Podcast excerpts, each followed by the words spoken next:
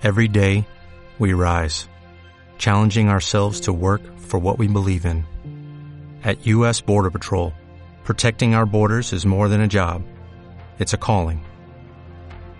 Agents answer the call, working together to keep our country and communities safe. If you are ready for a new mission, join U.S. Border Patrol and go beyond. Learn more at cbp.gov/careers. XB. Catástrofe. La columna montada entró a la carga en Virox con todos sus integrantes, desplegados en perfecto orden. A la cabeza, una figura alta y esbelta, de pelaje oscuro, que apuntaba con el hacha en dirección a los prisioneros. Formar filas. Gritó Ultar. Somos más que ellos. Obedientes, los presos se dispusieron en filas apretadas para hacer frente a los recién llegados. Otros procuraban mantener a raya a los últimos guardias y a los soldados de Lady Maritia, que luchaban con renovada confianza. Cuando los primeros jinetes de refresco cayeron sobre las líneas, los minotauros volvieron a gritar bajo las espadas y las hachas de combate que les traían la muerte. Se habían vuelto las tornas. Uno de los presos, con el hombro abierto por una herida, cayó de rodillas y fue pateado por dos corpulentos corceles. Las hachas manejadas con veterana experiencia despacharon sin miramientos a otros dos prisioneros. Un jinete entusiasta ensartó por la garganta a otro prisionero que se había postrado de rodillas para rendirse. Faros oyó gritos a su espalda. Maritia y su pequeño anfitrión se acercaban, empujando a las filas de la retaguardia contra los que trataban de contener la violenta embestida de los jinetes. Un prisionero malherido se desplomó en brazos de Faros. Mientras intentaba ponerlo a salvo, un guardia del campo cayó sobre él con la intención de herirlo en el pecho. Furioso, Faros intercambió varios golpes con el centinela y logró herirlo en un brazo. Aunque este perdió la espada, unos segundos de vacilación de su rival le dieron la oportunidad de huir. Faros echó a correr tras él, pero fue a chocar con un minotauro que habría preferido no ver nunca más. Pau. El rostro grotesco del capataz se iluminó al darse cuenta de quién tenía delante. Dando un fuerte bramido, el carnicero atacó. El minotauro de menor estatura se echó hacia atrás a tiempo de evitar que lo partiera en dos. El arma de Pau se hundió en el polvo, enviando una nube de cenizas irritantes al rostro de Faros. Este, con los ojos llorosos, retrocedió aún más, intentando recuperarse. Quieto, bribón, tronó el capataz. Te ha llegado la hora. Trataba de herir a Faros en el pecho indefenso, cuando una hacha se estrelló contra el suyo, produciendo un fuerte crujido. Ultar miraba al sádico guardián, bufando su desprecio. Sí, respondió, con un gruñido, al carnicero. Te ha llegado la hora. Apartó a Faros de un codazo. Pau y él intercambiaban golpes torpes e inútiles.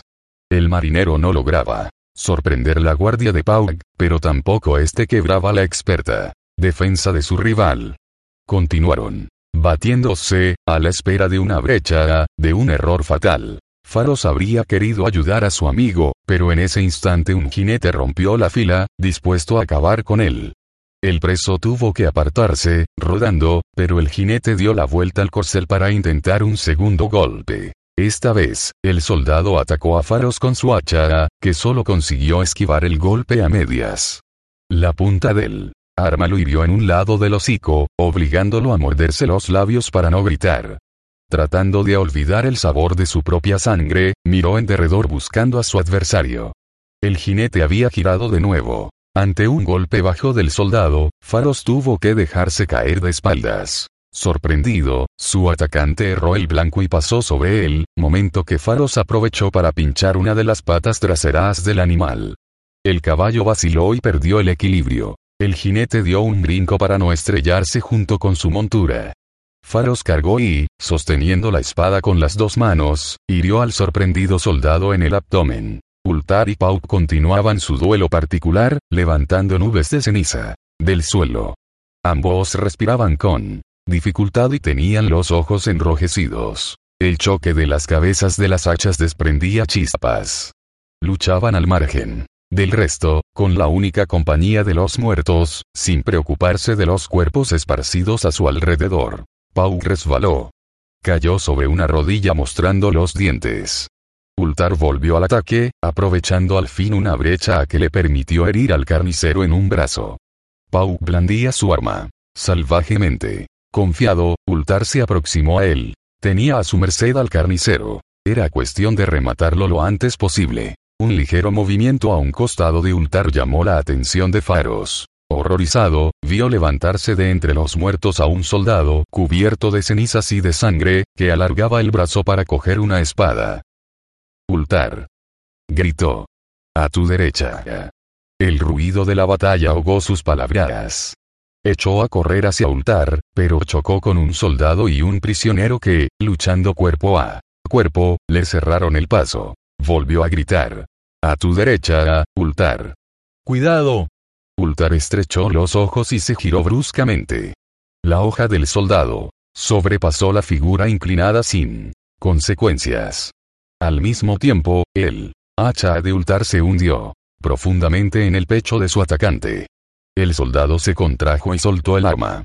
Fue entonces cuando Pauk saltó. Ultar no tuvo tiempo de defenderse. El carnicero le acertó a la altura de la cintura y le abrió el estómago. Ultar dio varios traspiés, tropezó con uno de los cuerpos tendidos y fue a caer sobre un montón informe.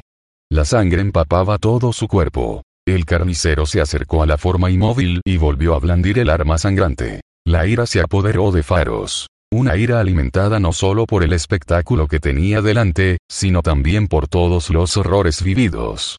Con un grito salvaje, se lanzó contra el guardián asesino y consiguió herirlo en un hombro. El impulso los envió a los dos sobre los cuerpos caídos. Faros perdió la espada, pero a Pau le había ocurrido lo mismo. Ambos se ensarzaron en una confusión de brazos y piernas, chocando con otros combatientes no menos desesperados. Pau aferró a Faros por la garganta con la intención de romperle el cuello. El carnicero resoplaba. Te voy a matar. Faros logró apartarle la mano. Su fuerza no habría podido compararse con la de Pau, pero las heridas comenzaban a pasar factura al capataz. Haciendo un esfuerzo supremo, aferró la garganta de su rival con la otra mano. Moriré, jadeó, pero no antes. Que tú. Pau abrió los ojos enrojecidos. Soltó un gorjeo. La mano que había intentado estrangular a Faros descendió por su costado y reapareció con una daga dispuesta. Patético ternero, dijo con voz ronca. Faros estuvo a punto de soltar su presa.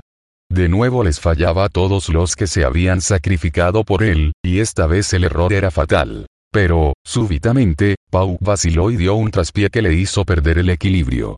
El capataz parpadeó. Reuniendo todas sus fuerzas, Faros le propinó un empujón que lo envió lejos y escapó rodando. Su mano encontró el hacha de Ultar. La sostuvo por debajo de su cabeza y comenzó a blandiría describiendo un arco. La afilada cuchilla entró en la pierna izquierda del guardia. Pau perdió su daga y se desplomó, emitiendo un rugido gutural. Faros arrojó a un lado el hacha y empuñó la daga. Se arrastró hasta el lugar donde el enorme minotauro yacía, sin dejar de gemir y de retorcerse. El hacha había fracturado el hueso, y la sangre, roja y fresca, no solo cubría la pierna de Pau, sino también las manos con las que intentaba detener la hemorragia. El rostro repugnante se volvió a Faros, ya cerca de él. Una mano se movió buscando el cuchillo.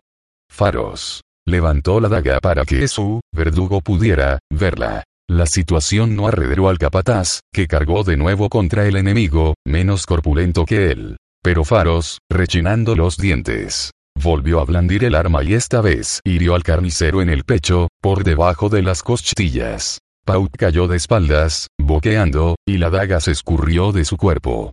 Miraba fijamente su herida.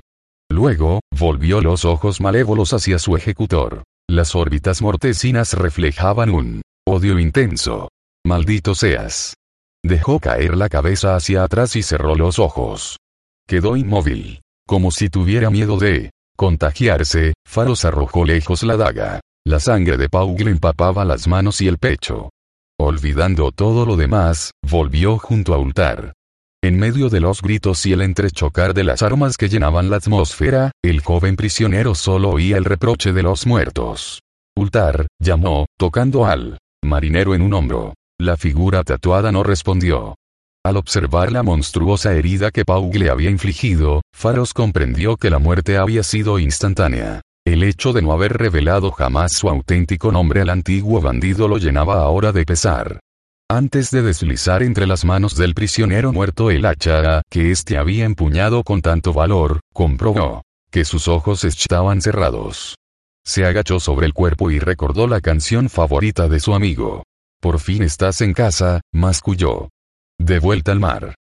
El estruendo de unos cascos puso un abrupto final a su duelo. Faros levantó la vista a tiempo de esquivar a otro grupo de jinetes que cargaba contra los últimos prisioneros.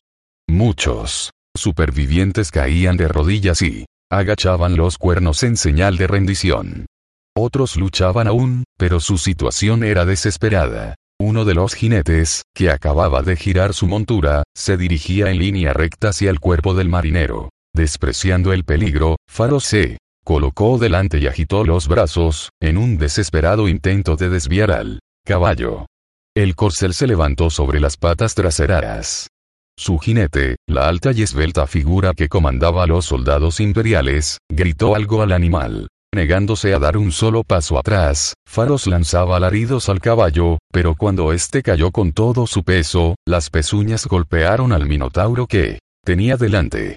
Una de ellas lo hirió en un lado de la cabeza. Las capas de ceniza no amortiguaron la brutalidad del choque contra el suelo. Cesaron los ruidos de la batalla, los ruidos de la derrota ignominiosa, y con ellos se desvaneció también la conciencia. Aunque contaban con una muerte segura, Maritia y los suyos no se dieron por vencidos. La hija de Otak había perdido muchos soldados. De los guardianes del campo, apenas quedaba un puñado. Pero nadie se rendía. Luego, se oyeron los cuernos y cruzó las puertas una columna con lo más granado de las legiones de Otak, que aplastó sin piedad a los consternados presos. El estandarte del corcel encabritado infundió nuevos bríos a los fatigados soldados de Maritia, que se lanzaron a la refriega con un renovado deseo de gloria. Aunque procuraban resistir, los prisioneros rebeldes estaban al límite de sus fuerzas. Con el ímpetu que habían logrado reunir desapareció también el último vestigio de orden. Lo que había sido una batalla se convertía ahora en repliegue y carnicería. Los jinetes rodeaban a los pequeños grupos de temerarios y repartían a su paso tajos y cuchilladas que los herían a la altura de la frente. Daban vueltas, una y otra vez, hasta que sus enemigos se desplomaban. Por fin, los presos cayeron de rodillas y agacharon los cuernos hasta el suelo polvoriento. La densa humareda que cubría un gran parte del campo obligaba a Maritía a moverse con precaución. Aprovechando las sombras de la niebla, los rebeldes más recalcitrantes procuraban dar muerte a la mayor cantidad posible de soldados antes de morir ellos mismos. La propia Maritía tuvo que defenderse de una de aquellas apariciones, una especie de salvaje feroz, con la mirada llena de odio, que surgió inopinadamente entre la humareda, para dar muerte al guardia que había servido de guía a la joven. Aunque pudo derribarlo, pronto se agruparon a su alrededor otras sombras. Uno de los soldados de su escolta la empujó a un lado, gritando. Manteneos detrás, mi señora. Vamos a replegarnos hacia las puertas, donde el humo es menos denso que aquí. Adelante. Respondió ella abriéndose paso entre el humo, y prácticamente saltando por encima de los amotinados, aparecieron seis legionarios montados. Dos prisioneros, que corrían delante de ellos cayeron al suelo, limpiamente decapitados por una hacha rápida y letal. Los dirigía Bastión. Sin detenerse, siquiera, hizo un gesto de entendimiento a su hermana antes de perderse de nuevo entre la humareda. Dos de los jinetes quedaron atrás para rodear a los presos supervivientes que ya arrojaban sus armas al suelo. Varios soldados de Maritía colaboraron en la detención. Vamos a reunirlos en el centro del recinto, informaron a la joven dos soldados a caballo. Maritía siguió a los soldados y a sus cautivos. En el centro del campo minero vio varias docenas de prisioneros de rodillas, sometidos a la atenta vigilancia de un grupo de legionarios. A la derecha había varias hileras de heridos, algunos de los cuales lanzaban gemidos terribles. Lo que había sido un goteo de rendidos se convirtió en una auténtica riada. La mayoría había acabado por aceptar la absoluta imposibilidad de huir. Pronto hubo filas y filas de prisioneros con el hocico en el suelo, arrodillados a los pies de la Legión victoriosa. Entre los guardias que colaboraban en la vigilancia comenzó a correr la idea de la ejecución. Maritía se enfrentó a ellos. No quiero oír hablar de eso. Será el emperador quien decida su destino. ¿Entendido? Nosotros solo procurábamos. Comenzó a decir uno de ellos, pero enmudeció bajo la mirada inflexible de la joven. Bien dicho, Mari, subrayó una voz tan familiar como fatigada. Al volverse, Maritía descubrió a su hermano, que se aproximaba a caballo. Bastión. Solo tú podías realizar el milagro. ¿Cómo lo has conseguido? Aunque estaba cubierto de ceniza, el joven conservaba el temple y el dominio de sí mismo, como siempre. Mientras alargaba las riendas a un subordinado, dedicó una sonrisa cansada a la joven. Agradece el milagro a Cole, replicó. Estoy aquí por voluntad de padre, para cumplir una misión. Delicada. Cuando vi el humo, a distancia, temí lo peor. Sabía que estabas en esta zona. Mandé tocar los cuernos confiando en que quedara alguien que me franqueara la entrada, pero no estaba seguro de encontrarte con vida. Me faltó poco para perderla, Bastión. No hace mucho que han matado a Crisus, el comandante del campo. La audacia de los prisioneros nos sorprendió a todos. Me alertó uno de los responsables, un elemento de mala reputación llamado Pau. Pauga ha muerto, mi señora, informó un guardián herido. Lo vi caer, pero antes demostró su valor matando al tatuado. ¿Un tatuado? Preguntó Bastión. Uno de los cabecillas de la insurrección. Una especie de gigante. Había otro, gigantesco también, con el pelaje muy oscuro. Yo misma lo maté. Maritía miró al guardia. ¿Dónde? ¿Está el tercero que mencionó Pau, el minotauro joven? No tengo la menor idea, mi señora. Me gustaría, ver a ese tatuado, Maritía. Yo os lo enseñaré, dijo el guardián. Los condujo hasta el lugar donde se habían producido los combates más encarnizados. Los cadáveres, descuartizados yacían unos sobre otros, con la boca abierta. Toda la zona estaba salpicada de miembros arrancados. La sangre y los coágulos empapaban la tierra. Hallaron juntos a Pau y a su adversario. El guardia muerto tenía una expresión amarga en el rostro. Bastión se inclinó a examinar el cadáver del prisionero. Procede de las islas más lejanas, observó. De Sar, creo. Son marinos y soldados excelentes. Es curioso que haya acabado en estos sequedales. Habría preferido que no fuera así, créeme. Dudo de que los demás hubieran luchado de ese modo sin un caudillo tan fanático. Todos los minotauros son buenos. Luchadores, replicó su hermano. Secamente. De pie, Bastión observaba los restos de la batalla. ¿Ocurre algo? Esta rebelión dificulta en cierto modo mi tarea. Necesitábamos explotar. Virox tal cual estaba. ¿Qué quieres decir? Bastión la miró. Mi aparición milagrosa se debe a que he venido para cumplir nuestro nuevo pacto con los ogros. Maritía lo miró con los ojos abiertos por la sorpresa. Entonces, ¿no les basta con nuestra oferta? ¿Quieren más materias? ¿Primas? Bastión frunció el entrecejo. No has comprendido. Lo que ellos quieren es una prueba de nuestra lealtad. Ya fueron traicionados en otra ocasión. Golgren afirma que debemos pagar su confianza en nosotros. Se le oscureció el semblante. No me gustan los ogros más que a ti, pero si padre quiere pagar el precio Bastión recorrió con la mirada las hileras de presos. Tendremos que clausurar Virox. Durante una temporada. No habrá más remedio. Maritía asintió. Entonces, hagamos lo que sea. Necesario. Echó a andar tras su hermano, que se dirigía a la zona donde se hallaban los muertos. Los fuegos, faltos de combustible, comenzaban a extinguirse. La atmósfera se despejaba de humo dejando ver las torres derruidas, los esqueletos de las barracas y los infinitos cadáveres mutilados. El campo hedía a podredumbre, y las cornejas formaban grandes bandadas hambrientas. Bastión se detuvo y clavó la mirada en uno de los cuerpos que yacían a sus pies. Tocó el hombro del prisionero tendido boca abajo. Este vive, informó a un soldado. Averigua si hay más en su caso. Sí, mi señor.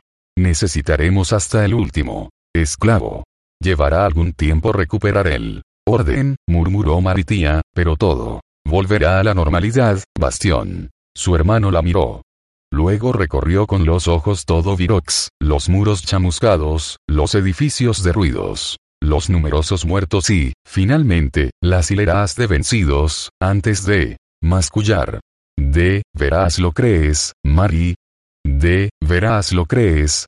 Exvi. Sobre lo que ha de venir. El general Ram mantuvo la cita en el Cresta de Dragón hasta una hora antes de zarpar. Botanos, el primer oficial, no dejaba de escudriñar en la oscuridad, buscando a los que faltaban, renuente a partir. Pongámonos en marcha, capitán. Ordenó Ram. El marinero, normalmente jovial, guardó silencio para asimilar su nuevo cargo y se dirigió a sus tareas. Ram se retiró a su camarote. Solo había pedido que le llevaran algo de comer y especialmente vino o cerveza. Cerró la puerta a sus espaldas y se desplomó en el catre. Unos golpes en la puerta interrumpieron sus sombríos pensamientos. Era el nuevo capitán que, para su sorpresa, le traía la comida personalmente. Pan, carne de cabra en salazón y uno de los vinos favoritos del capitán, informó Bótanos. Ahora el capitán sois vos, rezongó Ram, cogiendo la botella. Murió como un guerrero, Murió por loco, pero sí, murió como un buen guerrero. El marinero se sentó sin esperar invitación. General, siento que fracasara. Vuestro plan. Si hubierais podido matar al emperador. Ram bebió un largo trago antes de responder. Maté a uno de sus hijos. Es algo. Entonces, está bien. Eso debilita. Al trono. Va. Maté a un muchacho en el cuerpo de un guerrero. Era color de Broca, pero yo habría preferido acabar con su hermano Arnor. Ram tapó la botella. Os he fallado a todos. Es posible que esta rebelión necesite otro jefe, si es que los demás no han muerto ya. Bótanos se recostó. En cuanto a eso, sé que todos se desplegaron hacia el este y el sur. Habrá que oír sus relatos cuando los encontremos, pero creo que no tendréis queja de la capitana Tinza, general. Victorias mínimas. Son un comienzo. Bótanos. Cogió la botella y la depositó en la mesa. Deberíais comer algo y dormir. Todo se ve mejor por la mañana. Ram jugueteaba con su anillo. Fascinado por su resplandor. ¿Estará vivo Asak por la mañana? Bótanos cerró la boca, se dio la vuelta y dejó a Ram a solas con sus pensamientos. Los gritos despertaron al general, que estaba inmerso en una pesadilla cuyos personajes se convertían invariablemente en Otak. Se levantó de la cama, convencido de que el griterío no auguraba nada bueno. Arriba, en la cubierta, encontró al capitán Bótano soteando el norte. Tenemos amigos, general. Amigos. Imperiales. Apenas perceptibles en la oscuridad. Dos siluetas subían y bajaban con las olas. Podemos burlarlos. Ya, veremos, general. Ya, veremos. El cresta de dragón cortaba las aguas. Bótanos no dejaba de gritar órdenes a la tripulación, pero no conseguían perder de vista a los perseguidores. Intentemos otra cosa, dijo. Luego, gritó al timonel. Pon rumbo a la costa. Pero esta vez muy cerca. Quiero contar las ramas de los árboles. Al aproximarse a la costa, oyeron un fuerte crujido procedente del lado de babor. A estribor. Rugió Bótanos corriendo hacia la proa. A estribor. Muy bien, mantened el rumbo. Ahora, a babor. A babor. Asomándose por la borda, Ram alcanzó a distinguir en el agua varios escollos cerrados. Bótanos consiguió geobernar la nave, pero su precipitada estrategia favoreció los deseos de sus enemigos. A estribor. Gritó el capitán. De nuevo se oyó un crujido. Me había olvidado de este. Bótanos se giró para ver a los dos enemigos. Espero que ellos también lo hayan olvidado. Pueden seguirnos también aquí. Bótanos señaló hacia Mitas. Si mantenemos el rumbo, rodearemos la isla mucho antes que ellos. Entonces, veremos si nos siguen o no. Pero no parecía que los perseguidores estuvieran dispuestos a renunciar. Uno de ellos se puso en cabeza y entraron en las peligrosas aguas. El capitán Asak me dijo en cierta ocasión que nadie conocía las aguas del imperio mejor que él, comentó. Bótanos. Y me enseñó todo lo que pudo, eh. Todo a favor. Pero los dos bajeles no demostraron menos experiencia en la navegación de la zona. El segundo barco reprodujo el rumbo del primero con toda precisión. Ese capitán ya ha navegado antes por aquí, gruñó al lado de Ran la corpulenta figura, pero no sé cuántas veces. Están acercándose, reflexionó. Ram. La catapulta. Podríais acertar. Al que va en cabeza. No es probable, ni siquiera. Disponiendo de un tiempo propicio y de luz diurna. Puede que no consiguiéramos más que agitar las aguas cerca de su proa. Disponedla de todos modos. Deprisa. Rascándose la cabeza, Bótanos. Trasladó las órdenes. La tripulación se preparó rápidamente para disparar la catapulta. El capitán pidió aceite, pero Ran lo detuvo. No quiero llamar la atención. Pero si los alcanzamos, las llamas causarán más daños. Causaremos daño suficiente sin él. Fuego. A una señal mía. Ram contempló la maniobra del primer barco. Un poco más cerca ahora. La enorme bola se elevó en la oscuridad. Solo puedo garantizaros que caerá. Cerca, general. No necesito más. Se oyó el ruido del enorme proyectil al estrellarse contra el agua. El primer barco dio un bandazo para apartarse del lugar del impacto. Las astillas volaron incluso sobre los tripulantes del cresta de dragón cuando el perseguidor encalló en las rocas. Los habéis enviado contra los escollos bramaba Boteanos, lleno de júbilo. El primer perseguidor quedó varado en el agua, con la proa hacia la costa. El segundo se acercaba a él, reduciendo lentamente su velocidad. La tripulación aclamó al general Ram hasta que Botanos dio orden de volver a los puestos. Ha llegado el momento de abandonar estas aguas, tronó el capitán. Tenemos vía libre para navegar. A sus espaldas, los atascados bajeles imperiales se perdían poco a poco en la oscuridad. A la noche siguiente, oculto entre las sombras, el cresta de dragón se reunió con las otras naves. La capitana Tinsa pidió permiso para subir a bordo. Unos minutos después, Napol y ella saltaban a la cubierta de la nave de Ram entre los gritos de la tripulación. Fue una aventura maravillosa. exclamó. Todo salió a pedir de boca. No solo conseguimos golpear al usurpador, sino también aprovisionar nuestras bodegas. Las bajas fueron mínimas, informó la comandante con una expresión de orgullo. Me gustaría que lo hubierais visto, General Ram. Estuvimos a la altura de la Legión de Otak, y en las aguas embravecidas, mejor que ellos. Me satisface, respondió Ram, con menos entusiasmo. Me satisface. Que todo os saliera bien. No os fue bien a vosotros. Preguntó Tinsa, perdiendo parte de su anterior júbilo. Mataron a Kolot, el hijo de Otak, intervino Voteanos, pero el emperador demostró estar bien protegido. Siento decir que mi capitán perdió la vida en la misión. Pero murió como un buen guerrero. Napol miró a su alrededor, dispuesto a enfrentarse con quien lo dudara. No importa, dijo Tinsa, el usurpador ha mostrado su debilidad. Ahora debemos ponernos en marcha y comenzar la segunda fase. Miraron a Ram, llenos de expectación. El general no podía defraudar su confianza. Ya habéis oído a la capitana Tinsa, declaró. Pondremos rumbo a Petarca. Nuestros primeros golpes han demostrado a Otak que existimos. El siguiente le enseñará que estamos dispuestos a resistir. Prorrumpieron en vítores. Ram, Mantenía una expresión de firmeza en los ojos. Era la viva imagen del dirigente que cree en una victoria segura. Napol y la capitana Tinsa partieron, dejando a Ran con botanos. El fornido Minotauro daba órdenes para poner la nave en movimiento. ¿Cuánto se tarda en llegar a Petarca desde aquí? Preguntó él. General. Cuatro días, si todo va bien y no encontramos patrulleros. Cuatro días. Tanto tiempo. Ram. Soñaba con el regreso. Quería derribar la casa de Otak. La información que le había proporcionado Nolan, el antiguo ayudante de Tiribus, había resultado muy útil. Otak se sentaba aún en el trono, pero Ram se había jurado ahogar su dinastía en sangre. Otak insistió en aplazar dos veces la inauguración de su estatua. El primer aplazamiento fue entendido por todos, pues el emperador había decretado cinco días de luto por la muerte de su hijo, seguidos de una ceremonia fúnebre como las que en otras épocas se reservaba a los emperadores. Durante la primera jornada de luto, los cuernos sonaron dos veces en toda la capital del imperio. Luego, las campanas de las torres principales tañeron cinco veces.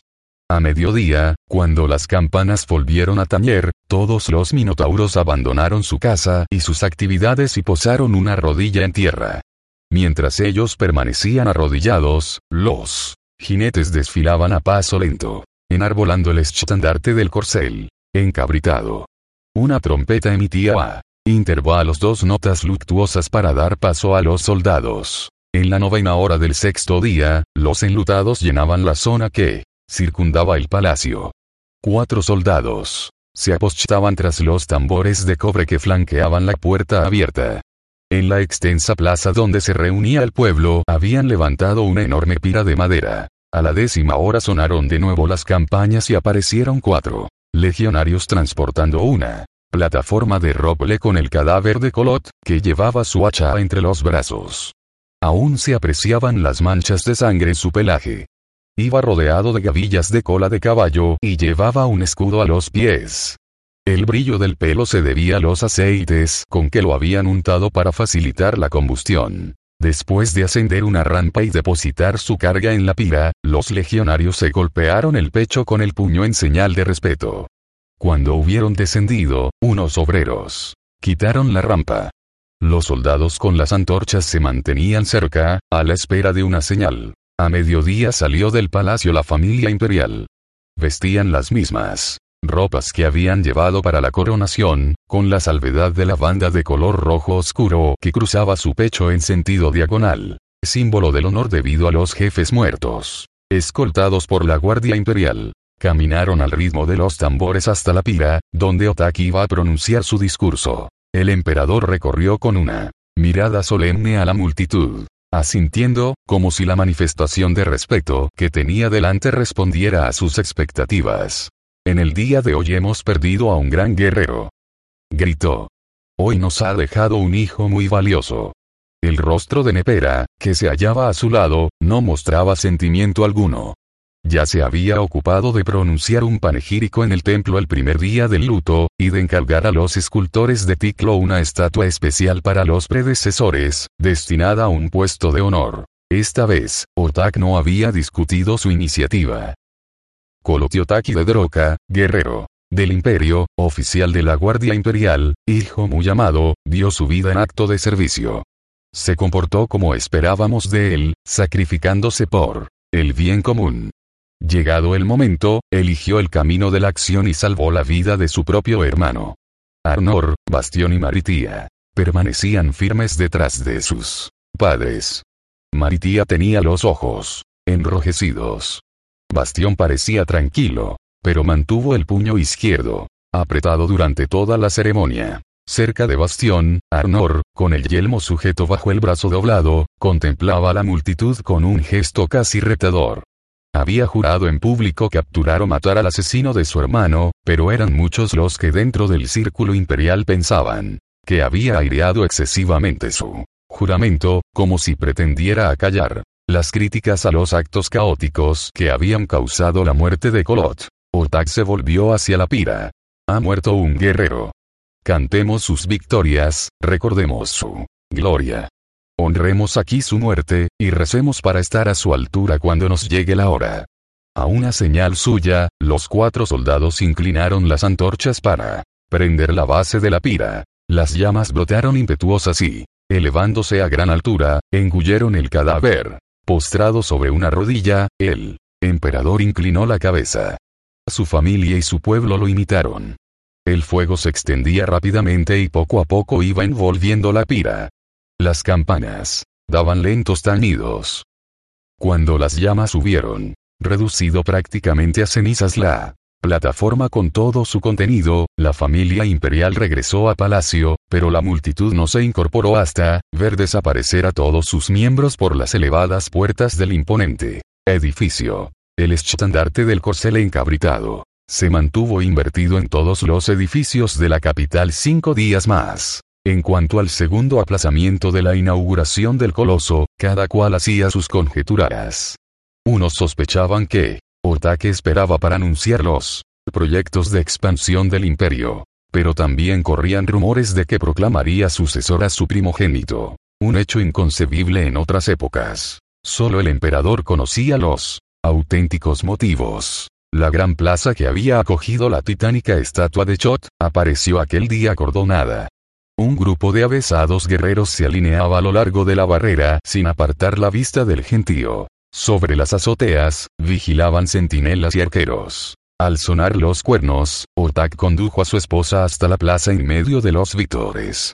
De sus ropas habían desaparecido las bandas de luto. Detrás de la pareja imperial venía Arnor, seguido de Bastión y de una maritía aún entristecida.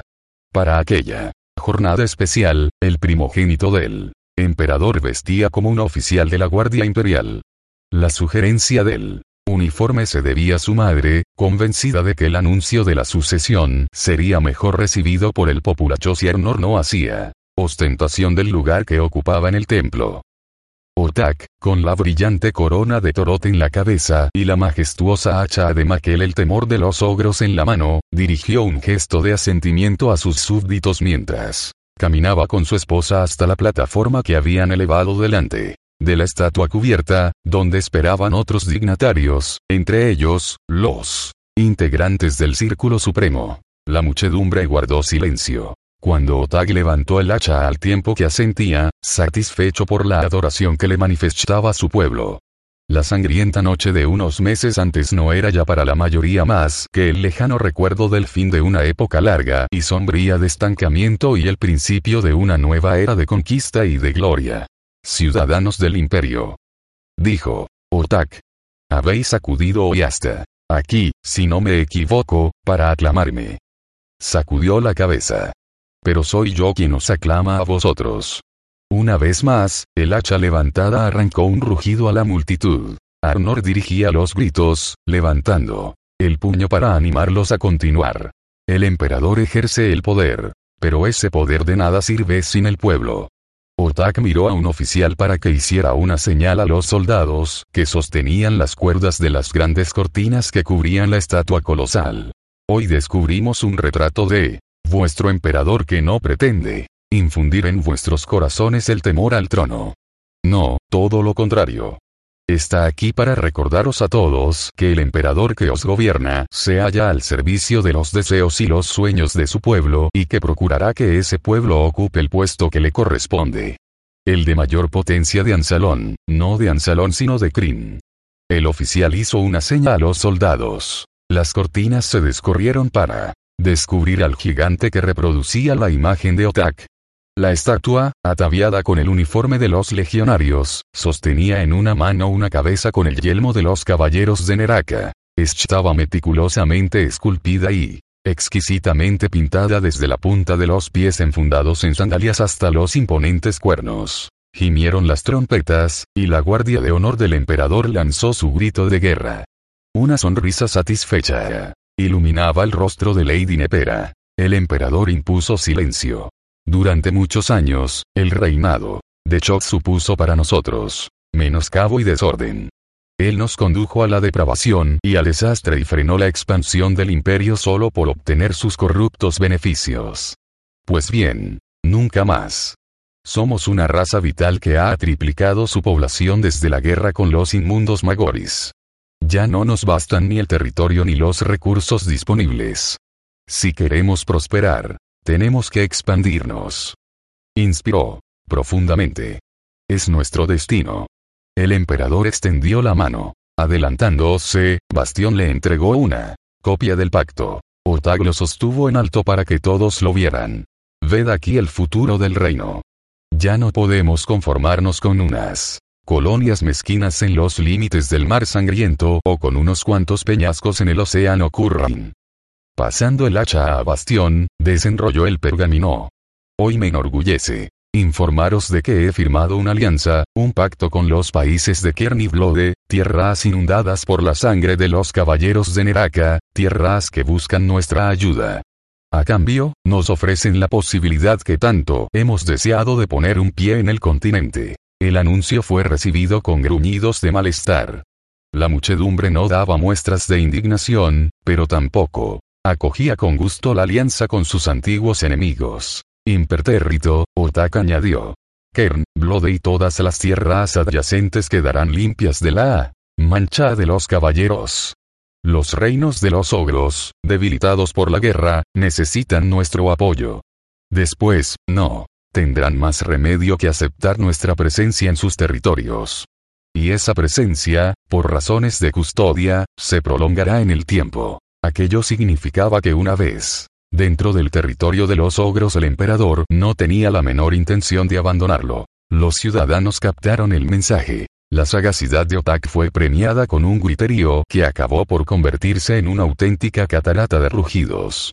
El emperador alargó los brazos hacia el público, como si quisiera estrecharlos a todos fraternalmente. Enrollando el pergamino, proclamó, en tono solemne. En este momento se disponen ya las primeras naves. Hay rumores de que se prepara una guerra lejana entre los humanos y los elfos. Se dice que los señores supremos, que jamás osaron enfrentarse con la fuerza de los minotauros, luchan entre sí y pierden el poder sobre sus dominios. La ocasión nos es propicia. Otaka cayó las primeras voces con un gesto de la mano. Vivimos un momento de transformación semejante al que tuvo lugar durante el primer cataclismo. Cuando los antiguos dioses hundieron en el mar a la decadente Istar y separaron nuestra patria del continente. Es hora de que las tradiciones abran paso a la conveniencia, a la necesidad. Ahora. Silbó Arnor, con la mirada brillante y el cuerpo anticipadamente rígido. Quieto. Le aconsejó Bastión. Quedamente. La sonrisa de Lady Nepera se hizo más amplia cuando Otak volvió a tomar su mano. Los hijos dieron un paso adelante y Arnor se destacó de Bastión y Maritía. El emperador se irguió. No puedo descartar la posibilidad de que durante la gloriosa campaña que vamos a emprender haya que traspasar la corona con celeridad. Si ocurriera, habría de hacerse cuanto antes para no exponernos a una catástrofe. Así pues, por la estabilidad del imperio, nombro aquí y ahora a mi heredero, a mi sucesor en el trono. Aunque acallada por las palabras de Otak, la multitud aguardaba llena de ansiedad. Si algo me ocurriera, he resuelto que me suceda mi hijo Bastión. La multitud acogió el nombre de Bastión con tanta rapidez y consternación como la propia familia real. Lotan y los otros consejeros se miraron absolutamente desconcertados. Abriendo mucho los ojos, Maritía Contempló a su hermano de pelaje más oscuro con una expresión de orgullo que se desvaneció rápidamente al comprobar el gesto de cólera de su madre. Al principio, la consorte imperial no podía apartar la atónita mirada de su esposo. Pronto, sin embargo, recuperó el aplomo, aunque sus ojos echaban chispas cuando se dirigían al emperador o al heredero recién proclamado. Aunque su expresión era casi de perplejidad, Bastión dio un paso adelante y dobló una rodilla ante su padre. Tras él, el hijo mayor de Otag resoplaba de furia. Todos y cada uno de los músculos de su gigantesca anatomía habrían actuado contra el hermano que acababa de robarle sus derechos de primogenitura. Maritía se apresuró a interponerse entre ellos y apretó el brazo de Arnor. Él la rechazó, temblando. No te arrodilles ante mí, dijo un Otak aparentemente despreocupado, extendiendo ambos brazos. Álzate, bastión. El guerrero de pelo oscuro se puso de pie para que su padre lo abrazara. ¿Por qué, padre? ¿Por qué yo? Por el bien de todos nosotros, murmuró el viejo soldado. Cuando Otak se separó de él, también Nepera se adelantó para abrazar a su hijo. Sin embargo, no dijo una palabra y el abrazo fue superficial. Cuando se retiró, Otak condujo a su heredero hasta el borde de la plataforma, lo colocó delante de él y se lo presentó a la muchedumbre. Se produjo un murmullo. Nadie ponía en duda la buena reputación o la hoja de servicios de Bastión. Se lo respetaba por su condición de guerrero experto y leal con sus camaradas. virtudes que el pueblo minotauro sabía apreciar. Así pues, la muchedumbre lanzó un rugido de aprobación. Bastión hizo una reverencia solemne. Otag lo imitó antes de dirigirse a los otros ocupantes de la plataforma para que se acercaran a saludar a su heredero. Maritía apretó estrechamente la mano de Bastión. Yo esperaba, comenzó a decir, antes de que le interrumpieran las lágrimas. Yo siempre pensé Col, estaría tan orgulloso de ti. Pero, en vez de responder, Bastión miró por encima de su hermana. ¿Dónde está Arnor? Maritía arrugó el entrecejo. Se ha ido. Estaba muy enfadado. La mirada de Bastión se ensombreció, pero no dijo nada. Por el contrario, se giró para recibir los parabienes de los que ya se acercaban. Mientras Bastión disfrutaba del momento, Nepera llevó aparte a su esposo. El semblante de la suma sacerdotisa no dejaba traslucir sus emociones, pero las palabras que destiló únicamente en los oídos de su esposo revelaron su profundo disgusto. Nunca acordamos esto. Ni siquiera. Lo habíamos considerado. Arnor iba a ser el emperador. Otak saludó con el brazo a los asistentes. Lo pensé mucho, pero, después, del último desastre, no podía permitirlo. Es irresponsable, demasiado impetuoso. Y carece de sentido del honor. Tú lo favoreces, pero él se muestra indigno de tus favores. He tenido que decidir por mi cuenta, pensando en el imperio. Juzgo a mis hijos por sus méritos, y Bastión lo merece mucho más. Pero habíamos acordado que sería Arnor, y tú acabas de humillarlo sin siquiera haberlo advertido. Lo has avergonzado delante de todo el mundo. El rostro del emperador se ensombreció. No se trata de Arnor, amor mío, sino del imperio y de lo que conviene hacer para evitar que se debilite. De lo que necesita nuestra raza, de lo que he hecho siempre, desde el primer día que empuñé una arma para defenderlo. Nuestro hijo, comenzó a decir. Nepera. Nuestro hijo será emperador. Subrayó Otak, apartándose de ella para saludar de nuevo a la multitud, la única diferencia es que se llamará Bastión. Y se alejó de su esposa con los ojos llenos de cólera. La suma sacerdotisa miró en derredor buscando a Arnor. Imaginaba que su hijo se habría ido en cuanto le hubiera sido posible alejarse sin llamar la atención. ¿Cómo? Reprochárselo después de tantas promesas. Pero sí se lo reprochaba a su esposo rechazar a su primogénito. Delante de miles de ojos. ¿En qué estaba pensando Otak? No era Arnor el único que se consideraba ofendido y traicionado. Una tenue sombra se estaba formando junto a ella. Silencioso, Takir permanecía al lado de su ama, como si esperara órdenes. Pero Nepera no tenía nada que ordenar. No, de momento. La suma sacerdotisa recorrió con la vista a la muchedumbre servil. Había guiado a Otake en su ascenso, y ahora él se lo pagaba con el desprecio por el templo que ella gobernaba, por sus sabios consejos y por el hijo que había cuidado desde el día de su nacimiento para que sucediera a su padre. Mi hijo aún será emperador, susurró Lady Nepera tras la espalda de Otak. Arrastrada por su tenebroso sirviente, la señora del templo abandonó a los demás a su celebración. Exville. Sacudidos por la tempestad, la galera de los ogros avanzaba hacia la costa de Kern con las velas hinchadas por una potente tempestad. Las olas se estrellaban contra ella, mientras que la tripulación luchaba por mantener en su lugar los cabos y evitar el desgarro de las velas. Tranquilamente recluido en su camarote, Goldgren escanciaba el vino rojo que había recibido del emperador Otak. Los minotauros eran tan expertos en materia de vinos como en materia de hachas y espadas. Después de tantos años de combatirlos, Goldgren había llegado a experimentar por su artesanía una admiración casi comparable al odio que ellos le inspiraban. No había sido fácil convencer al necio de Sukan de las ventajas de semejante alianza.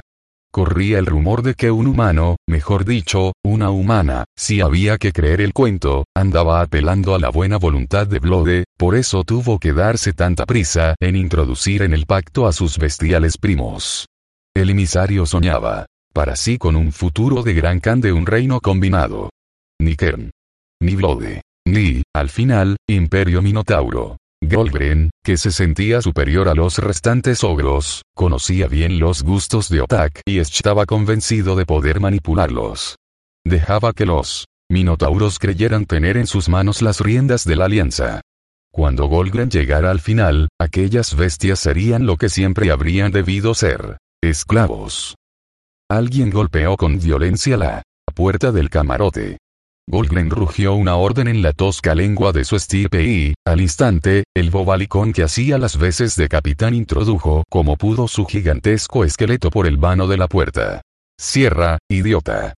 Dijo el emisario. En común. Insistía en que los individuos a su servicio tuvieran algunos conocimientos de aquel idioma para demostrar a los minotauros y a otros posibles aliados que los ogros poseían algo más que una inteligencia rudimentaria. El temporal nos desvía, dijo la fornida figura, con la concisión propia de casi todos los suyos. Las velas se van a rasgar. Goldgren maldijo la inexplicable naturaleza del mar sangriento. ¿Qué podía hacer él si el viento y el mar se aliaban en su contra? Claro. La respuesta estaba en las bodegas. ¿Para qué otra cosa servía su carga? Que se ganaran su magra ración de comida. Nada de velas, capitán. Atente a los remos y solo a los remos. ¿Remos? El otro ogro frunció. Su poblado entrecejo. Sabía que el capitán no deseaba emplear los remos durante las tormentas por miedo a que se rompieran y a que la nave escorara. Sí, remos. Nuestros nuevos invitados deben trabajar hasta que se desangren. Así se prepararán para el futuro, ¿verdad? El capitán ogro abandonó el Camarote gruñendo una aceptación llena de reservas. Él tenía el mando del barco, pero el gran señor no dudaría en cortarle la cabeza si desobedecía sus órdenes. De nuevo a solas, Goldgren volvió a sentarse y, con la botella en la mano, se dispuso a soñar con la gloria. Cargados de cadenas, los oscos, esclavos minotauros se esforzaban por hacer avanzar la nave.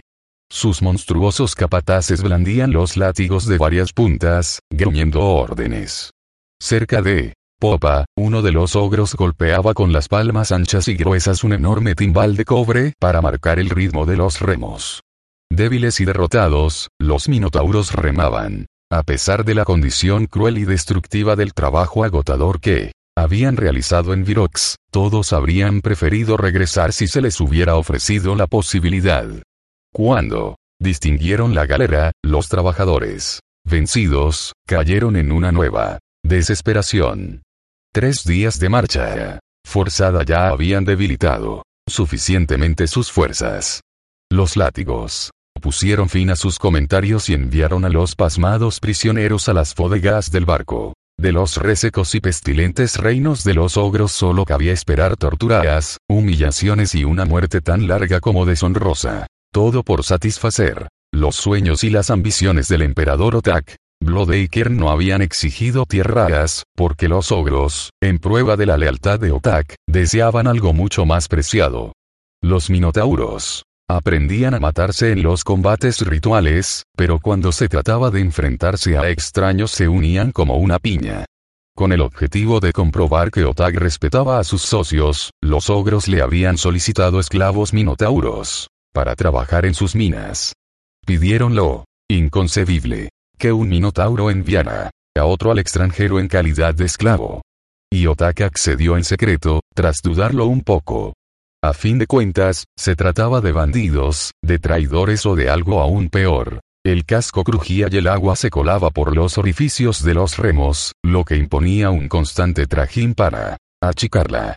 Un grupo de esclavos que luchaban por mantener su remo en el agua se precipitaron sobre sus compañeros cuando la madera se partió en dos. Los capataces descargaron en ellos los látigos, y luego, llenos de frustración, continuaron fustigando a los esclavos que tenían más cerca. Los minotauros bufaban su odio. Quebrantados y llenos de cadenas. Carecían de fuerza para más. Continuaron remando. Entre ellos, había uno que no mostraba ni un ápice de interés por las tormentas, los látigos o la supervivencia de la nave. Faros empujaba el remo y lo atraía hacia sí como si no quedara vida dentro de él. No parpadeaba cuando los ogros rugían sus órdenes. No retrocedía cuando el látigo golpeaba su pellejo ensangrentado.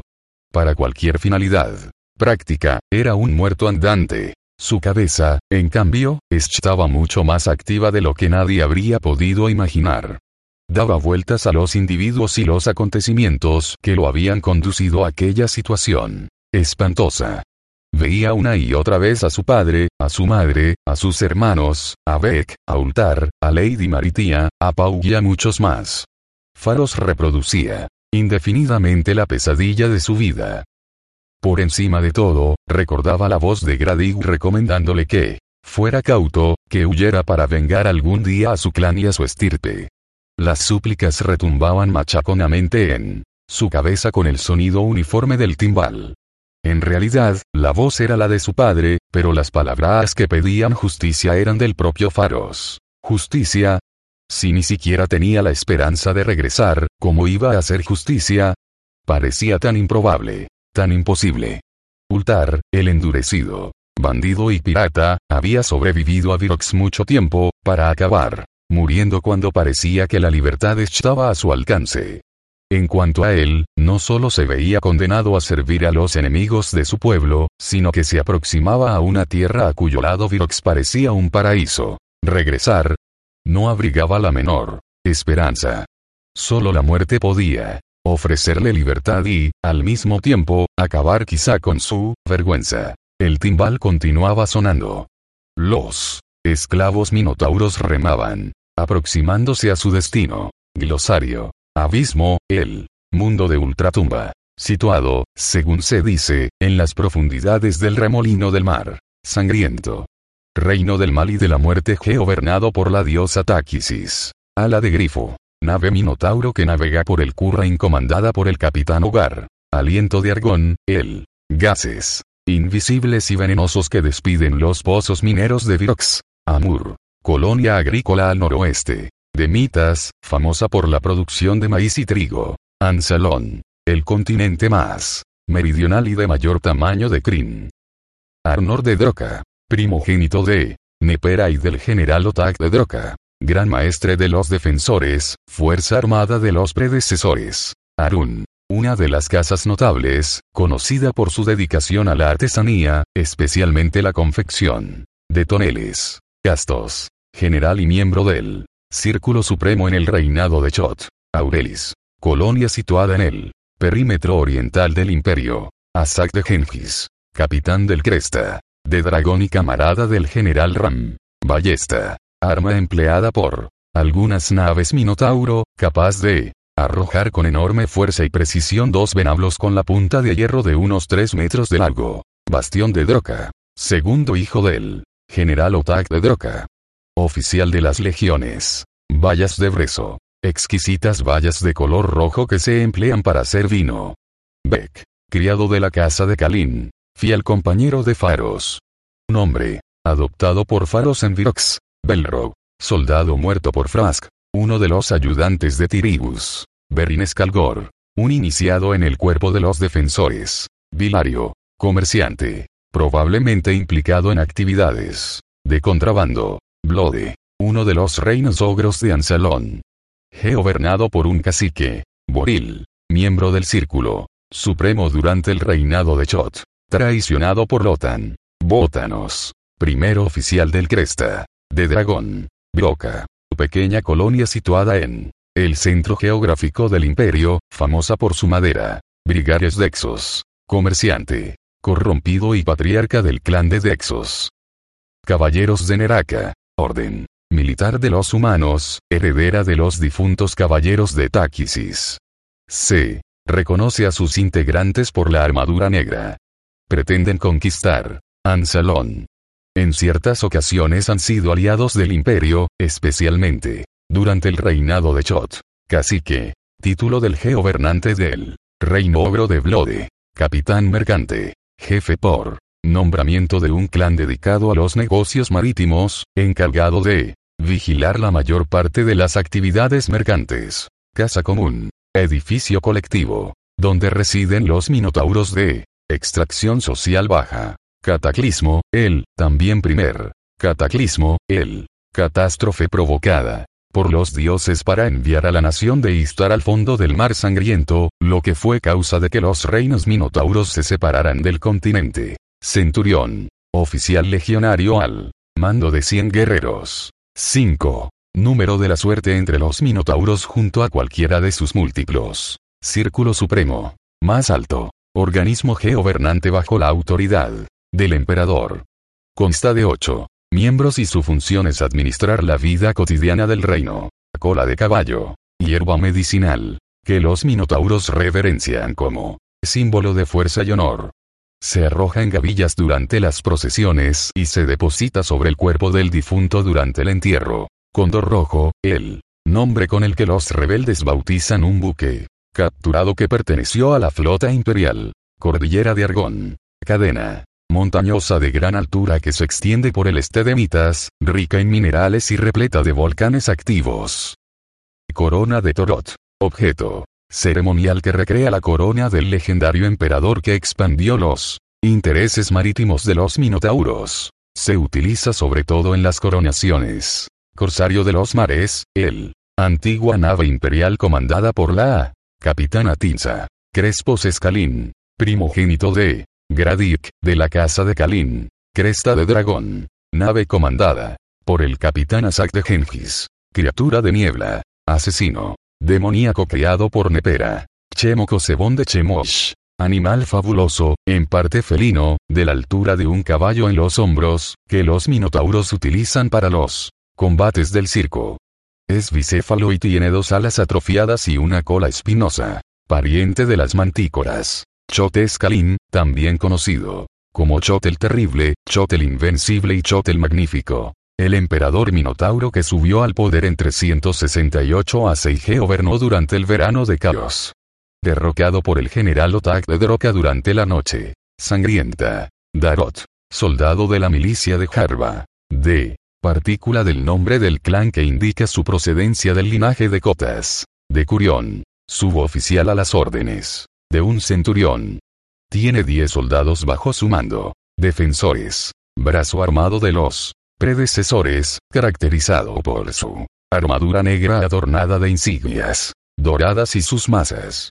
Los comanda Arnor de Droca, del Arak, clan aliado de la casa de Droca. Descanso del retador, el taberna de mala nota de Netosak, donde se practican juegos de azar en los que se pueden perder incluso partes del cuerpo. Por ejemplo, una oreja. Detrius. Comerciante de trigo de la ciudad imperial. Dexos. Una de las casas notables aliadas de Otak. Dios de los grandes cuernos, el. Nave rebelde. Dolp. Capitán de la guardia. Imperial durante el reinado de Otak. Domes estos. Hijo de Rames estos. Droka. Clan del general Otak. Duma. Colonia situada en la región meridional del imperio. Dus colonia situada al este de Mito. Dwarkin, capitán de la Guardia Imperial. Edanesbrog, sumo sacerdote del Templo de Sargonas. Egrif, aprendiz de la tonelería de Maese Sornal y miembro de la secta de los predecesores. Enano Guri, subraza de enanos. Astutos, aunque de inteligencia limitada. Que generalmente vive entre la mugre. Enfermedad de los pulmones. Dolencia causada por la continua Inhalación en las minas de una mezcla de polvo y humo. Sus víctimas pierden pelo y peso, empalidecen y vomitan constantemente. Es partícula del nombre del clan que indica su procedencia del linaje de mitas. Estandarte del dragón marino. Insignia de las flotas imperiales. Faros Escalín. Sobrino de Chot. Escalín. Flota oriental. La mayor de las flotas imperiales, encargada de garantizar la seguridad de las aguas situadas al este de Mitas. Frask, ayudante del consejero. Mayor Tiribus. Gaert, esbelto capitán de la nave misteriosa que ayuda al general Ram en su vida. Gar, capitán de la guardia del Palacio Imperial. Garganta de Argón. El Pozo, minero más peligroso de Virox. Garcis, anterior gobernador de Mito, ejecutado por Ab. Gask, Isla al este de Mito, colonizada para explotar su riqueza. Minera. Gengis. Casa del clan del capitán Asak, representada por el símbolo de un barco y un tridente. Gol. Colonia insular del confín. Oriental del imperio Minotauro. Golgren. Ambicioso gran señor de los ogros. Gorsus. Prisionero muerto en Virox. Gould. Primer centurión de la ciudad portuaria de Varga. Gradique Escalín. Hermano menor. De Chot.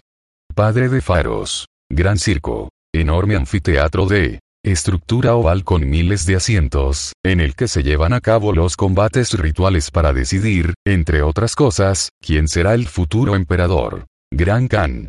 Título del gobernante de Kern. Gran Maestre. Título de Arnor. De Droca en su calidad de jefe de los defensores. Grisofes Neros. Patriarca de la Casa de Neros y consejero del emperador Chot. Guardia del Estado. Fuerza militar con la misión de mantener el orden en las grandes poblaciones. Sus miembros llevan una armadura gris, Guardia Imperial, Legión de Élite, cuya misión principal es proteger al emperador. Gul, lejana colonia insular que no debe confundirse con Yol. Ab, superintendente y, con posterioridad, gobernador colonial de Mito en el reinado de Otak. Abakuk, rey pescador, bondadoso dios de los mares, Hacha de Maquel el temor de los ogros. Arma ceremonial representada por el hacha favorita del legendario héroe y emperador que liberó a su pueblo de la esclavitud. Aunque está adornada de joyas, se puede utilizar. Alrog, prisionero de Virox. An, herrero de la isla de Tadaran. Amigo de Mogres estos. Arod, guardián de la colonia. Minera de Virox. Atan, remota colonia insular con guarnición al sudoeste de Cotas. Es capataz de la tonelería de Maese Sornal. Estos, una de las casas notables, partidaria de Chot. Clan del general Rames Estos. Y Duquel. Dios que recibe a veces el apelativo de traficante de almas. Patrón de la avaricia. Iles Kalin. Esposa de Sokunes, Kalin. Hogar. Capitán del desdichado Ala. De Grifo. Olis. Miembro de la escolta. Personal de Maritía de Droca. Otak de Droka, también conocido como Otak la Espada y Otak el Vengador, general de las legiones y emperador tras el triunfo de la conjura contra Chot. Comandante de la Legión del Caballo Encabritado, Huida de los Dioses, expresión que emplean los minotauros para referirse a la desaparición de los dioses durante el verano de Caos. Y vos, minotauro de alto rango que vive en cotas. Partidario de Chot, Ilionus, prisionero de Virox, Hilos de Morgain. Primer de Curión. Del puerto de Varga. Imperio Minotauro. Reino marítimo. Compuesto de unas treinta y tantas islas diversamente pobladas, mitas y cotas. Son las más populosas, que se asienta en los espacios del mar sangriento y del océano Curran. Posee también varias colonias menores en el noroeste de la península del continente de Ansalón. Irgas, según la leyenda, gloriosos y bellos antepasados de los ogros y los minotauros. Istar, poderosa nación que estuvo, situada en el lugar ocupado ahora por el mar sangriento. Cuando su gobernante, el príncipe de los sacerdotes, se proclamó Dios entre los dioses, se precipitó desde el cielo una montaña, que sumergió a Istar bajo las olas. Al mismo tiempo, los reinos minotauros se separaron del continente y quedaron convertidos en islas. Itonus, patriarca de la casa de Droca. Jabalina, nave rebelde. Hapfin, uno de los prisioneros que trabaja en las minas de Virox. Jarba, ciudad situada en Mitas, cerca de la villa de Vilario, el comerciante. Honus, defensor experto en el combate cuerpo a cuerpo. Josiris, ayudante del consejero. Mayor Tiribus. Jubal, gobernador de la colonia de Gol durante el reinado de Chot. Se caracteriza por su voz chillona. Kaj, prisionero de Virox. Kalin, casa del clan del emperador Chot. Sus colores son el negro y el carmesí. Kalius, guardián y conductor de carretas en Virox. Cas el exterminador de dragones. Proscrito y héroe legendario. Compañero de Uma el temor de los dragones. Caselatis. Descendientes de los seguidores de Cas. Su escondido país se encuentra más allá del imperio. Kelto guardia de la escolta de Grisofes Neros. Kern, el más poderoso de los dos reinos ogros. El otro es Blode. Está gobernado por el Gran Khan, Kemen, capital de Kern. Fue sede del poder del Gran Ogro.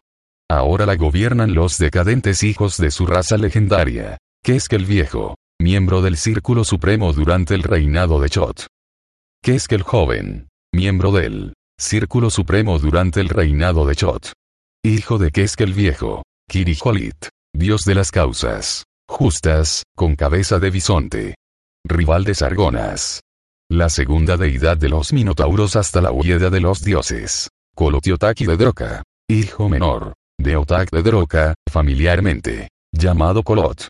Oficial de las legiones. Konak. Tefe recaudador de impuestos durante el reinado de Chot. Cotas. Isla gemela de Mitas y teóricamente igual a ella. Es la principal importadora de carne del imperio. Krell. Soldado de la milicia de Harba. Krog. General y comandante de las fuerzas orientales del imperio. Héroe de las batallas de Turak Mayor y Celes. Crisus de Morgain. Comandante. Manco de Virox. Kirill. Joven oficial encargado de apresar o asesinar a Ran durante la noche sangrienta.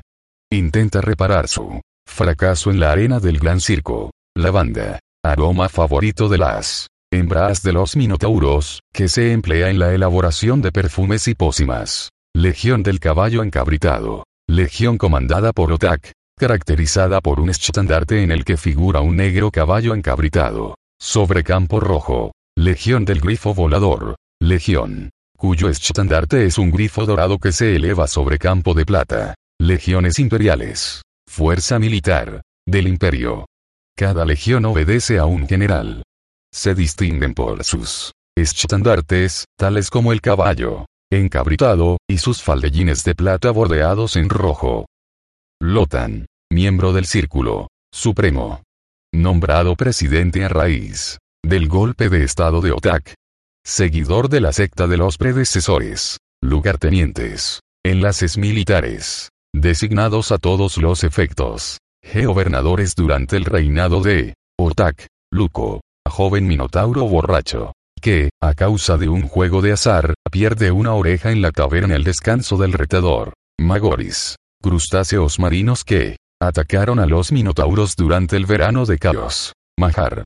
Padre de Luco. Maquel el temor de los ogros. Héroe legendario y emperador que liberó a su pueblo de la esclavitud. Véase hacha de Maquel el temor de los ogros. Malk, criado de la casa de Dexos. Mantícora. Felino monstruoso de rostro humano que se encuentra raramente en Krim. Mar sangriento. Situado al noroeste de Ansalón, recibe ese nombre por el color rojo que dan a sus aguas los depósitos de cieno que, en cierta ocasión, removió en su fondo un espantoso torbellino. Márida de Droca, única hija de Otak, oficial de las legiones y de la Guardia Imperial, mercaderes de las sombras, comerciantes poco honrados que exponen sus artículos a la luz de las antorchas en los corredores del gran circo. Venden mercancías muy variadas. Merodraco, terrible lagarto del tamaño de un caballo, con el que los ogros atacan animales y rastreadores. Mirya, espíritu convocado por Nepera durante una ceremonia al aire libre. Mitas, primera de las Islas Gemelas. En ella se localiza Netosak, capital del imperio. Mito, colonia insular.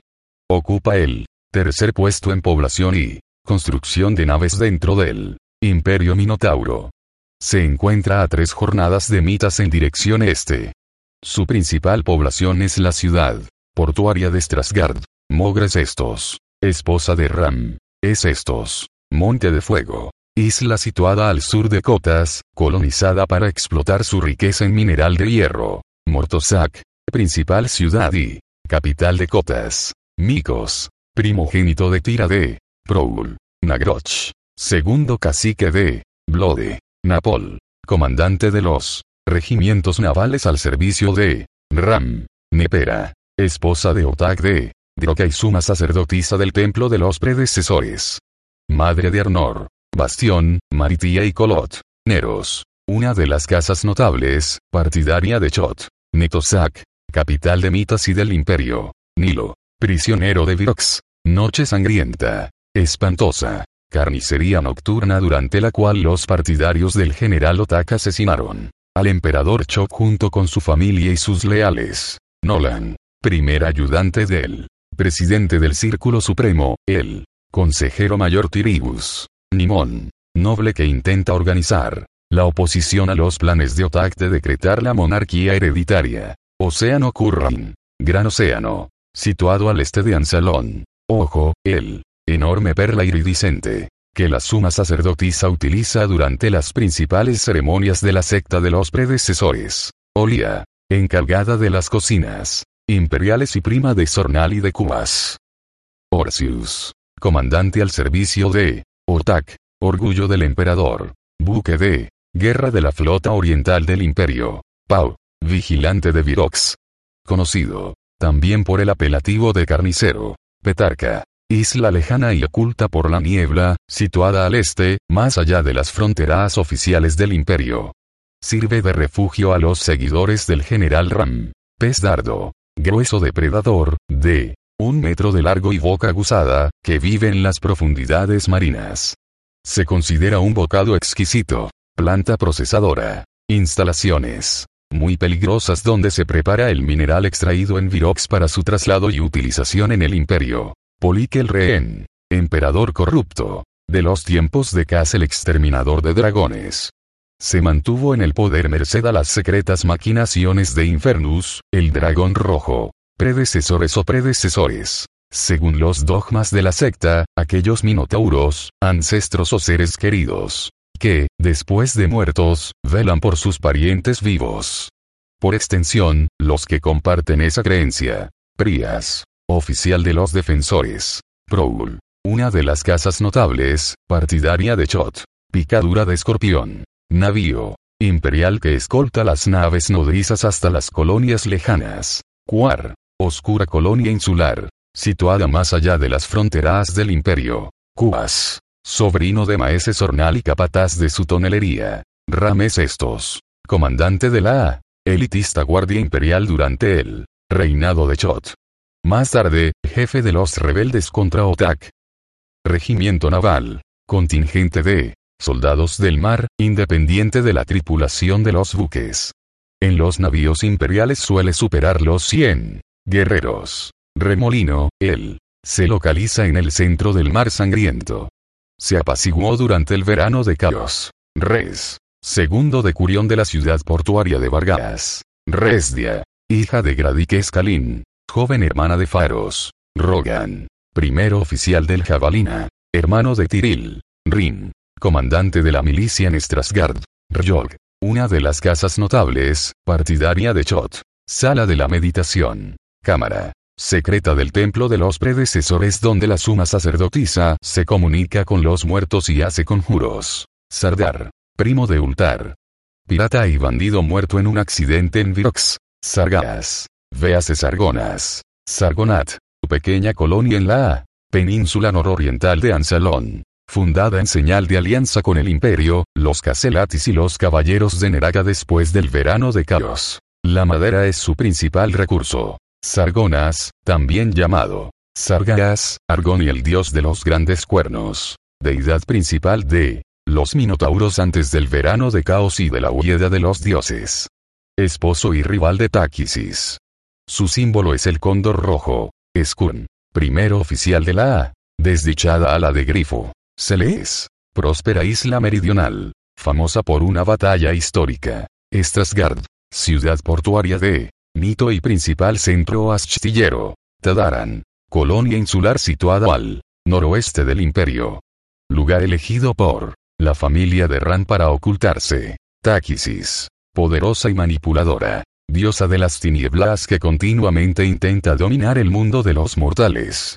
Sargonas es su esposo pero también su rival. Takir. Siniestro fantasma al servicio de Nepera. Targone, Moram. Caudillo de los caballeros de Neraka. Templo de los predecesores. Templo de la secta religiosa que domina el imperio desde la huida de los dioses. Según sus dogmas, los muertos velan por los seres queridos que han dejado atrás. Su símbolo es un pájaro ascendente sobre una hacha rota. El templo principal, en Netosak, fue utilizado antes por los sacerdotes de Sargonas. Tengis, lejana colonia tropical, famosa por su producción de árbol del pan. Torak, isla cercana a Tum. Tum, boscosa colonia insular en el extremo suroriental del imperio. Tinsa, capitana del Corsario de los Mares, que perteneció a la flota oriental. Tiribus de Normir, consejero, mayor y presidente del Círculo Supremo durante el reinado de Chot. Toyina, general y miembro del Círculo Supremo durante el reinado de Chot. Tonelería, establecimiento donde se Fabrican barriles y toneles. Torot. Emperador que expandió los intereses marítimos de los minotauros más allá del mar sangriento. Véase Corona de Torot. Tovok.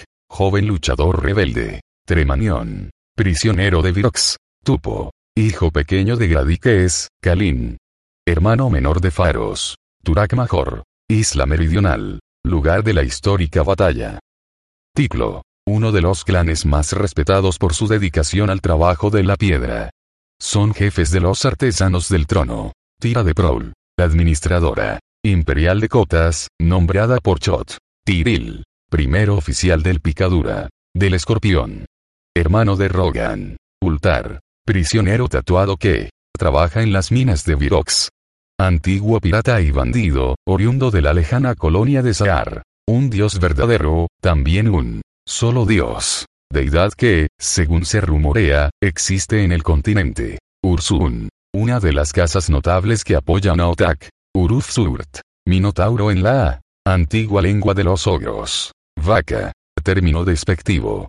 El peor insulto que puede recibir un minotauro. Los minotauros se niegan a aceptar su acusado parecido con ese animal. Varga. Pequeño pero significativo. Puerto al norte de Mitas que sirve de enlace entre las colonias más lejanas del noroeste y las que se encuentran en la región del Mar Sangriento. Verano de Caos.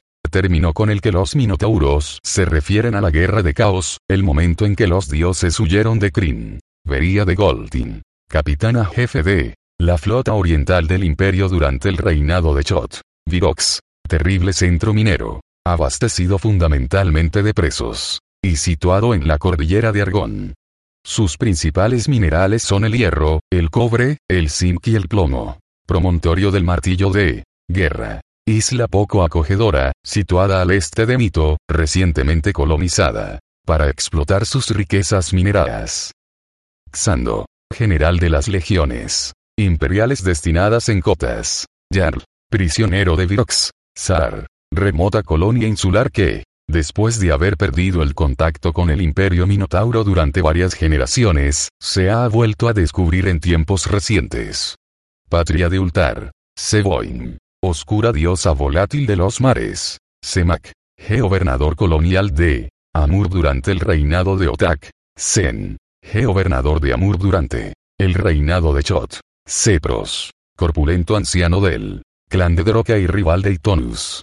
Patriarca de Droka durante el reinado de Otak. Sokun Escalin. Primer primo del emperador Chot. Capitán de la flota mercante de la casa de Kalin. Sornal. Maestro tonelero de Netosak, Sigard, población ogro cercana a Sargonat. Como nuevo cliente de Western Union, puedes disfrutar de una tarifa de envío de 0 dólares en tu primera transferencia internacional de dinero en línea. Envía dinero a los tuyos en casa de manera rápida, fácil y conveniente. Visita westernunion.com o descarga nuestra app hoy mismo y tu primera tarifa de envío corre por nuestra cuenta. Aplican ganancias por cambio de moneda. No disponible para tarjetas de crédito y envíos a Cuba. Servicios proporcionados por Western Union Financial Services Inc. NMLS 906983 o Western Union International Services LLS NMLS 906985.